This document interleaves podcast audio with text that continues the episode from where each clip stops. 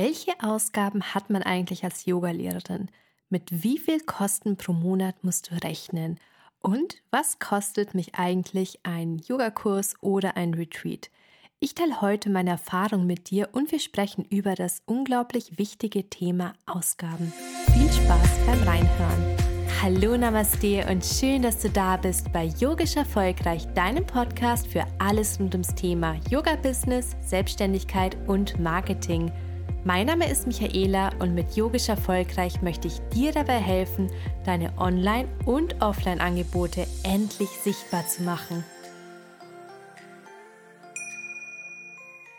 Herzlich willkommen zu einer neuen Podcast-Folge und so schön, dass du wieder hier bist. Heute sprechen wir über das Thema Ausgaben und egal ob du Yoga nebenbei unterrichtest, teilselbstständig bist oder in die volle Selbstständigkeit gehen möchtest – das Thema Kosten ist ein unglaublich wichtiges Thema.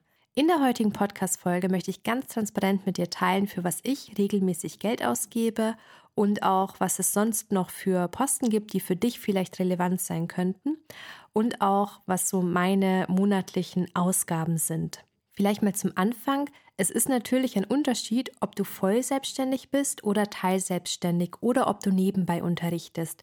Denn sobald du in die volle Selbstständigkeit gehst, hast du einfach viel höhere Ausgaben, allein schon wegen der Versicherung und den Steuern. Ich habe die Ausgaben heute in verschiedene Blöcke aufgeteilt und ein paar Dinge aufgelistet auch, welche für mich zwar nicht relevant sind, aber eventuell für dich relevant sein könnten. Falls du übrigens überlegst, dich komplett selbstständig zu machen, dann würde ich ganz realistisch alle Ausgaben mit Puffer einkalkulieren und dann ausrechnen, wie viel Umsatz du in etwa machen musst, damit sich deine Selbstständigkeit für dich lohnt. Das kann auch bei jedem ein bisschen anders aussehen. Also wenn du beispielsweise davor einen Teilzeitjob hattest und dieses Gehalt ersetzen möchtest, dann ist es natürlich was anderes, als wenn du davor Vollzeit gearbeitet hast, einen mega gut bezahlten Job hattest und dann dieses Gehalt ersetzen möchtest oder vielleicht sogar mehr verdienen magst. Natürlich ist Geld nicht alles, denn es gibt auch andere Gründe, warum man sich selbstständig macht. Aber natürlich musst du mehr einnehmen, als was du ausgibst. Und im besten Fall natürlich so viel mehr einnehmen, dass du auch deine anderen, deine privaten Ausgaben deckst und dass dann immer noch was übrig bleibt. Lass uns aber erstmal starten mit dem ersten Ausgabenblock und zwar Technik. Ich muss ehrlich sagen, dass dieser Block bei mir etwas hoch ausgefallen ist, weil ich mir relativ teures Equipment gekauft habe und ich habe ganz viel auf einmal gekauft. Und es kann natürlich sein, dass du kaum etwas davon benötigst oder dass einige von den Punkten für dich vielleicht gar nicht relevant sind. Aber ich teile jetzt einfach mit dir, was ich so mir zugelegt habe, beziehungsweise was für dich vielleicht noch relevant sein könnte. Passend zum Podcast natürlich ein Mikrofon, beziehungsweise habe ich zwei Mikrofone. Einmal das Ansteckmikrofon und einmal das Standmikrofon für den Podcast. Wenn dich interessiert, welches das ist, dann kannst du dir gerne den 0 Euro Tool Guide auf meiner Website runterladen. Also einfach auf yogischerfolgreich.com gehen, Schrägstrich, Schrägstrich, slash Toolguide. Also yogischerfolgreich.com slash Toolguide. Dann Licht und die Softboxen. Ist natürlich auch ein Posten, vor allem bei Fotos, Videos, aber auch für die Online-Stunden selbst. Vor allem, wenn du Online-Stunden im Winter gibst, dann brauchst du einfach gutes Licht, weil sonst sehen dich deine Teilnehmer nicht mehr. Dann ein Punkt, an dem man gar nicht so denkt, dass es echt einiges kostet oder sich summiert. Das sind Kabeladapter und so ein Zeug. Wirklich, ich sag's dir, für so viel Quatsch brauchst du irgendeinen Adapter oder dann wieder ein Kabel. Und manche von den Sachen sind gar nicht mal so günstig. Und wie gesagt, das sind dann mal 10 Euro, 15 Euro, 20 Euro, aber es summiert sich wirklich. Wenn du vorhast, qualitativ hochwertige Videos zu filmen, beispielsweise auch für YouTube oder für einen Online-Kurs, dann reicht halt irgendwann dein Smartphone auch nicht mehr. Das heißt, dass du dir eventuell eine Kamera zulegen musst, entweder selber kaufen oder ausleihen. Und dann ein weiterer Punkt ist der Laptop. Das hatte ich jetzt zwar natürlich, aber es ist nicht zu unterschätzen, wie viel PC-Arbeit so eine Selbstständigkeit mit sich bringt. Und wenn du da so eine lahme Maschine am Start hast, da wirst du wahnsinnig. Also kannst du damit rechnen, außer du hast einen neuen Laptop oder einen, der sehr gut funktioniert, dann brauchst du dir natürlich nichts Neues kaufen, aber Wenn du so ein altes Gerüst hast, wo du ewig warten musst und immer hängen bleibt, dann darfst du davon ausgehen, dass du dir bald was Neues zulegen musst. Passend zum Punkt Technik möchte ich gleich den Punkt Programme anschließen. Hier sind die Kosten teilweise gar nicht so hoch, aber wie bei vielen summiert es sich halt einfach. Beispielsweise Kosten für Zoom ist auch nicht hoch, aber ist halt ein Punkt, was du mit einrechnen musst, wenn du Zoom verwendest. Dann nutze ich beispielsweise Lightroom, um Bilder zu bearbeiten und habe da auch monatliches Abo, sind auch nur 15 Euro.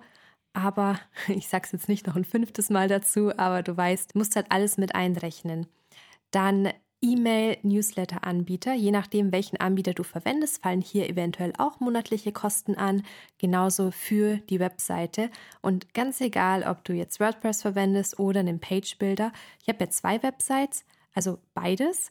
Und habe bei beiden auch Ausgaben. Manchmal habe ich immer gelesen, also WordPress kostet fast nichts. Es stimmt aber auch nicht, weil du hast ja einige Plugins oder du hast vielleicht so ein Page-Builder-Tool wie zum Beispiel Elementor, für sowas zahlst du ja auch. Und vor allem am Anfang, selbst wenn das so eine einmalige Ausgabe ist oder eine jährliche, aber du zahlst halt für die Sachen. Dann Kursplattformen. Das ist natürlich nur relevant, wenn du wirklich Online-Kurse anbieten möchtest. Und was auch noch dazu kommt, sind Buchungstools. Da gibt es ja ganz verschiedene Anbieter wo du entweder vielleicht monatlich was zahlst oder eine Bearbeitungsgebühr pro online angenommener Buchung. Ja, ganz unterschiedlich, aber es ist wahrscheinlich für dich relevant oder es wird relevant werden, wenn du selbstständig bist, wenn einfach andere Personen direkt über dich buchen, also direkt buchen können, ohne dass sie dir jetzt davor eine E-Mail schreiben und du schickst ihnen jetzt die Rechnung zu. Das kostet dann natürlich nichts, aber wenn du so ein Buchungstool verwendest, dann zahlst du dafür. Und selbst wenn du dafür nicht zahlst, dann zahlst du zum Beispiel dafür, dass du PayPal anbietest. Die verlangen ja auch eine Nutzungsgebühr. Deine Kurse musst du natürlich auch vermarkten und hier fallen erneut ein paar Kosten an. Lass uns also gleich starten mit den Kosten, welche du direkt dem Kurs oder der Veranstaltung zuordnen kannst. Punkt Nummer 1, Werbeanzeigen. Ich arbeite mit Werbeanzeigen und sie funktionieren bei mir auch wirklich sehr, sehr gut. Aber natürlich ist es ein Kostenfaktor. Und ich sag dir nachher auch mal, mit wie viel Ausgaben ich so prozentual pro Kurs immer rechne. Dann machen wir weiter mit den Druckkosten. Da muss ich ehrlich sagen, dass es bei mir ein extrem geringer Betrag ist. Also wirklich kaum nennenswert. Wenn ich mal etwas ausdrucke, was extrem selten vorkommt, dann sind es vielleicht 8 Euro im Monat oder so. Das liegt aber auch daran, dass ich ganz wenig lokal anbiete. Und wenn du viele Stunden vor Ort hast, wenn du vielleicht Angebote in der nahen Umgebung hast, dann lohnt es sich natürlich, dass du Flyer ausdruckst für eine bestimmte Veranstaltung, Poster oder auch sowas wie, ist jetzt nicht dem Kurs direkt zuzuordnen, aber sowas wie jetzt Visitenkarten oder auch diese allgemeinen Flyer, wo mehrere Angebote draufstehen könnte für dich relevant sein. Für mich ist es halt nicht wirklich relevant. Ich habe auch keine Visitenkarten, weil ich einfach das meiste online mache und auch weil ich viel zu wenig eben vor Ort in der Umgebung anbiete. Vielleicht bietest du aber auch Workshops zum Beispiel an und druckst für die Teilnehmer die Unterlagen aus. Da musst du einfach mal für dich selbst überlegen, ja, wie relevant der, Kost, äh, der, wie relevant der Posten für dich ist und wie viel du da so ausgibst im Monat durchschnittlich. Dann kommen wir zu dem Kurs oder der Veranstaltung selbst. Mit jedem Kurs sind nämlich auch Ausgaben verbunden. Manchmal sind es Ausgaben, die du vielleicht gar nicht so auf dem Schirm hast. Beispielsweise die Fahrt, Sprit, Zugticket und so weiter. Vor allem bei den derzeitigen Spritpreisen ist es teilweise gar nicht mal so ohne. Vergiss also nie, dass wenn du irgendwo, sagen wir mal 20 Kilometer hinfährst, dass du deinen Kurspreis dementsprechend auch anpasst. Der nächste Punkt wäre die Raummiete. Das ist jetzt für mich auch nicht so wirklich relevant, da ich keine Räume anmiete. Aber wenn du irgendwo selbst einen Kurs gibst, also nicht über ein Studio, dann wirst du sehr wahrscheinlich Raummiete bezahlen. Auch bei Retreats kann es übrigens sein, es ist von ja, Location zu Location unterschiedlich, dass du eventuell Raummiete bezahlen musst, dafür, dass du natürlich für die Yogastunden dann den Raum dort nutzt. Übernachtung und Verpflegung. Ist jetzt natürlich auch nicht für jeden relevant, aber vor allem, wenn du m, hm, Retreats anbietest oder vielleicht Veranstaltungen, die ein bisschen weiter weg sind, dann ist es auch ein Punkt, den du mit einkalkulieren musst. Dann noch ganz grob, wie ich meine Ausgaben berechne. Also ich schaue immer, dass die Ausgaben, welche direkt mit dem Kurs oder der Veranstaltung verknüpft sind, also welche ich direkt zuordnen kann, dass die nicht mehr als 20 Prozent vom Umsatz ausmachen. Also im besten Fall natürlich weitaus weniger, aber ich denke, dass so ja 10 bis 20 Prozent ist so Pi mal Daumen schon eine gute Regel. Du musst halt immer mal überlegen, beispielsweise du nimmst 1000 Euro mit irgendetwas ein, dann bringt dir das ja nichts, wenn du 900 Euro Ausgaben hast. Weil für diese 100 Euro ist es den Aufwand ja überhaupt nicht wert. Und so würde ich halt immer das im Blick behalten und immer schauen, okay, wie viel habe ich jetzt schon für diese eine Sache ausgegeben oder wie viel kostet mich das, dass ich jetzt zum Beispiel da die Veranstaltung habe. Wenn du jetzt einen, einen Raum mietest, je nachdem, wie hoch eben die Raummiete ist, dass du einfach schaust, lohnt sich das überhaupt, dass du da den Raum anmietest und wie viele Kursteilnehmer musst du gewinnen, damit dann auch was für dich übrig bleibt. Die Ausgabenliste geht weiter, denn wahrscheinlich brauchst du auch das ein oder andere Equipment oder musst dich weiterbilden. Und wir starten mit dem Punkt Weiterbildung. Meine persönliche Meinung ist hier, erstmal die Kosten von der Weiterbildung rein erwirtschaften und das Wissen umsetzen, bevor du die nächste Weiterbildung oder Ausbildung angehst. Das ist aber einfach meine persönliche Meinung zu dem Ganzen. Was ich allerdings schon gerne mache, ist es, andere Yogastunden oder auch Retreats zu besuchen. So bleibt man einfach immer selbst auch Schüler, Schülerin. Und ich mag es, wenn einfach mal jemand anderes eine Stunde anleitet und ich meinen Kopf ausschalten kann. Wenn du hier zum Beispiel eine Mitgliedschaft hast oder einen Kurs besuchst, ist es übrigens auch eine Geschäftsausgabe und auch ein Kostenfaktor, muss man halt auch sagen. Gell? Wenn du von irgendjemand anderes die Yogastunden besuchst oder dir von woanders einen Zehnerblock kaufst zum Beispiel, dann sind das Ausgaben. Punkt Equipment. Yogamatten, Blöcke, Kissen oder vielleicht sogar eine größere Anschaffung wie zum Beispiel Subboards, wenn du Sub-Yoga-Stunden gibst solche Investitionen sind gar nicht mal so ohne. Also wenn du beispielsweise Sub-Yoga anbietest und dir selber diese Boards zulegst, sagen wir mal, du besorgst dir acht Boards und diese Insel, was sie immer dabei haben, dann ist es eine relativ hohe Investition. Beim Punkt Equipment muss ich sagen, dass ich da relativ wenig habe. Das liegt aber auch daran, dass ich fast keinen Stauraum daheim habe. Also ich muss mir wirklich überlegen, wenn ich mir irgendwas zulege, auch wo ich das dann lager. Und das ist dann halt auch mit ein Grund, warum ich in manche Sachen halt einfach nicht investieren kann, solange da nicht genug Platz ist, damit ich das auch lagern kann. Dann kommt ein weiterer Punkt und zwar Punkt Unterstützung. Hier fällt alles drunter, was du auslagerst. Beispielsweise Website-Erstellung, Flyer-Erstellung, Logo oder auch, wenn du jemanden buchst für ein Fotoshooting oder ein Videoshooting, aber auch sowas wie Steuerberater. Also alles, was du nicht selber machen möchtest oder selber machen kannst. Das ist übrigens total deine Entscheidung, für was du dir Unterstützung holst. Ich finde, man kann wirklich fast alles selber machen. Eigentlich kannst du alles selber machen, kannst dir alles selber beibringen. Aber es ist halt immer die Frage, ist dir das das wert? Hast du da Lust drauf überhaupt, das zu lernen? Und könntest du in der Zeit vielleicht irgendwas anderes machen? Außer natürlich, du sagst, hey, ich will das lernen, ich will das selber machen. Oder auch am Anfang wenn du jetzt noch nicht so viele Rücklagen hast, dass du sagst, okay, ich starte jetzt erstmal damit, dass ich das alles selber mache und später kann ich mir immer noch jemanden holen, der mich dann dabei unterstützt. Ich habe beispielsweise einen Steuerberater und auch wenn ich mich relativ gut auskenne, ich habe nämlich sogar meine Bachelorarbeit zum Thema Steuern geschrieben, habe ich einfach keine Lust, es selber zu machen.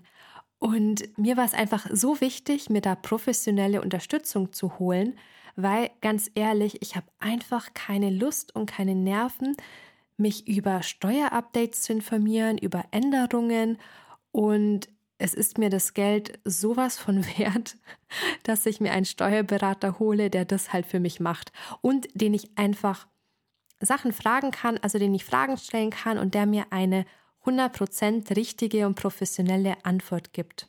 Wenn du schon mal versucht hast, Steuerthemen zu googeln, Es ist ziemlich schwer, da sind so viele widersprüchliche Sachen dabei. Und vor allem, wenn dein, ja, dein ganzes Steuerthema ein bisschen komplizierter ist, wenn du noch angestellt bist und selbstständig nebenbei, dann wird es halt schnell unübersichtlich und dann ist es manchmal echt toll, wenn dir jemand professionell zur Seite steht. Ist aber einfach meine persönliche Meinung und ich sag dir das als jemand, der sich eigentlich schon mit Steuern auskennt, aber es ist mir einfach zu hart. Und vielleicht geht es dir ja so mit irgendeinem anderen Thema, wie zum Beispiel Fotos machen, dass du sagst, hey, ich hole mir lieber einen Fotografen, der jetzt von mir professionell die Fotos macht für meine Webseite, die ich dann vielleicht auch für Social Media und so weiter verwenden kann, als dass ich mir jetzt das aneigne, dann noch die Bilder bearbeite und so weiter.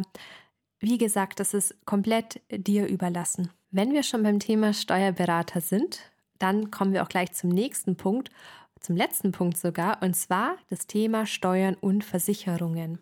Diese Punkte sind natürlich auch vom Gewinn oder auch vom Umsatz abhängig und davon, ob du komplett selbstständig bist. Beispielsweise das Thema Krankenversicherung, eventuell eine private Rentenversicherung oder Einzahlung in die gesetzliche Rentenversicherung, eine Haftpflichtversicherung für Yogalehrer oder auch das Thema Steuern, wie gesagt.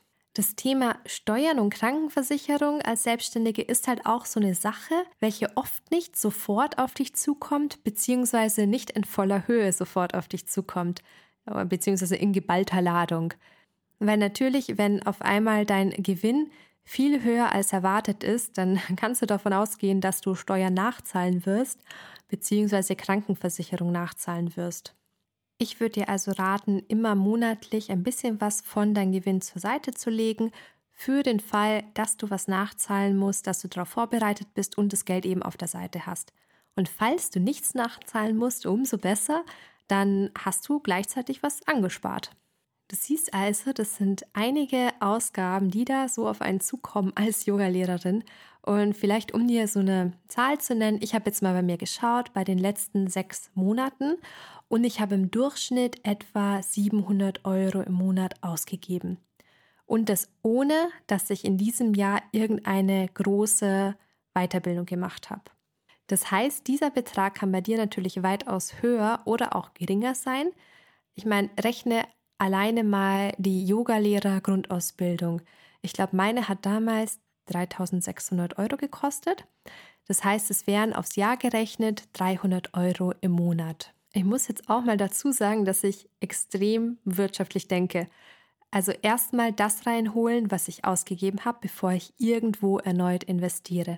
Beispielsweise habe ich ja daher auch unter anderem natürlich sofort mit dem Unterrichten begonnen, als ich mit dieser Yogalehrer Grundausbildung gestartet habe, um eben auch die Kosten von der Yogalehrer Ausbildung wieder reinzuholen. Also meine Empfehlung als BWLerin und ehemalige Bankkauffrau ist für dich, schau dir ganz ehrlich und realistisch deine bisherigen, deine aktuellen und deine zukünftigen Ausgaben an. Und so ein kleiner Tipp für Aus- und Weiterbildungen, schau nicht nur, dass dich das persönlich weiterbringt, sondern vielleicht auch, was dir diese Aus- oder Weiterbildung wirtschaftlich bringt. Und wenn du das Geld für eine Weiterbildung noch nicht hast, dann versuche es erstmal anzusparen oder zumindest einen Teil davon anzusparen. Von was ich nämlich überhaupt kein Fan bin, ist Kredite aufzunehmen für Weiterbildungen. Also wirklich meine persönliche Meinung ist, dass für alles, das sagen wir mal unter 10.000 Euro kostet, dafür solltest du keinen Kredit aufnehmen müssen. Das solltest du so auf der Seite haben. Und wenn du das Geld nicht auf der Seite hast, dann bitte, bitte spar das an und nimm keinen Kredit dafür auf. Ich habe das nämlich so oft gesehen, auch ja früher noch, als ich, das ist echt lange her, 2007, als ich Bankkauffrau war. So viele Leute stürzen sich da in äh, Kreditschulden, also nicht Konsumschulden, das, sind dann Weiterbildungsschulden, aber Schulden sind Schulden. Und für so geringe Beträge, wirklich 3.000, 4.000 Euro, sowas sollte man einfach auf der Seite haben. Und wenn du das Geld auf der Seite hast, dann ist es ja auch total okay, wenn du es für etwas ausgibst, was dir jetzt wirtschaftlich vielleicht nichts bringt. Man kann ja Geld auch für persönliche Weiterbildungen ausgeben. Das muss ja nicht immer alles, du musst ja nicht immer alles auch wieder rein erwirtschaften. Aber auch für sowas, das solltest du halt einfach auf der Seite haben. Mir war das heute unglaublich wichtig, dass ich mal transparent mit dir teile, mit was für Ausgaben du so rechnen musst, dass du auch keine Angst davor haben brauchst, weil ja, anfangs sind die vielleicht noch gar nicht so hoch, aber dass du sie einfach ganz realistisch und ehrlich im Blick hast und da nicht drüber wegschaust oder irgendwelche Posten einfach ignorierst, weil du sie nicht auf dem Schirm hast dann hoffe ich, du konntest aus der heutigen Podcast-Folge etwas mitnehmen, hattest vielleicht den ein oder anderen Aha-Moment. Und ich freue mich, wenn wir uns kommende Woche wieder bei einer neuen Podcast-Folge hören. Namaste!